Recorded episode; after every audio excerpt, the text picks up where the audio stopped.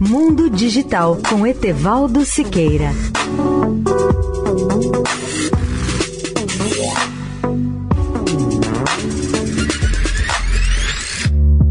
Olá, ouvintes da Eldorado. Nos primeiros meses da pandemia, engenheiros do Google, da Apple e um punhado de outras empresas de tecnologia se juntaram para construir um sistema de notificação das pessoas se elas entrassem em contato com alguém que tivesse testado positivo para o coronavírus.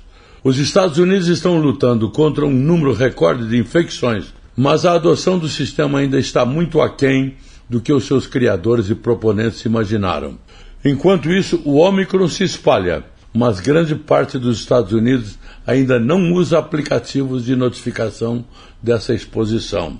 Governos ao redor do mundo formularam apelo às duas empresas que controlam os sistemas operacionais dos smartphones do mundo, para que tornem mais fácil o uso de telefones para rastrear a propagação do vírus mortal. Os gigantes da tecnologia conseguiram construir e lançar a estrutura de notificação de exposição em meses, um nível de colaboração nunca antes visto pelos rivais. Foi um recorde de velocidade terrestre para o desenvolvimento de software, disse Myung Cha, que trabalhou num projeto como chefe de iniciativas estratégicas de saúde da Apple.